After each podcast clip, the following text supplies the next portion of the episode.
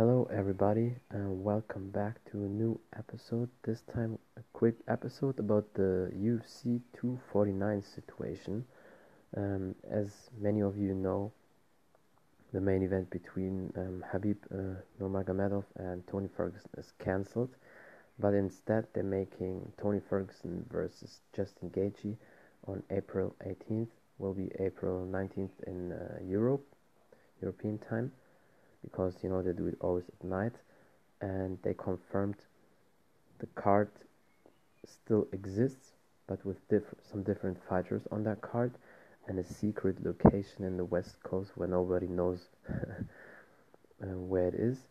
And yeah but we need to be patient and see what happens because that's definitely weird. And if it happens it's crazy. I don't know if people would love to watch it because pay-per-view also costs $70 and at that time I don't know if people are willing to pay that. I mean some probably will do but I doubt there will be more than 1 million pay-per-view buys when people also can try to illegally stream it. And another crazy thing is uh, Dana White the UFC president confirmed that he's one or two days um, away from closing a deal and to buy a private um, island and he wants to do then UFC fights in that coronavirus um, situation there and we'll fly fighters out there and yeah to have a event there. That's crazy um, on the other hand it's also a bit funny like in some crazy movies but um, let's see what happens.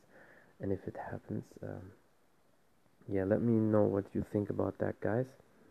It was just a quick update.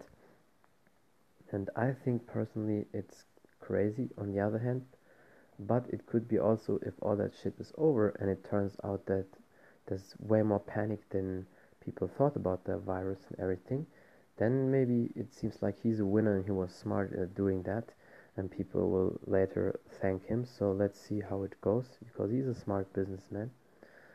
Um, yeah but we don't know. We need to see what happens. That's it. Um, thank you so much for listening. Tomorrow will be a german episode again and yeah, until next time.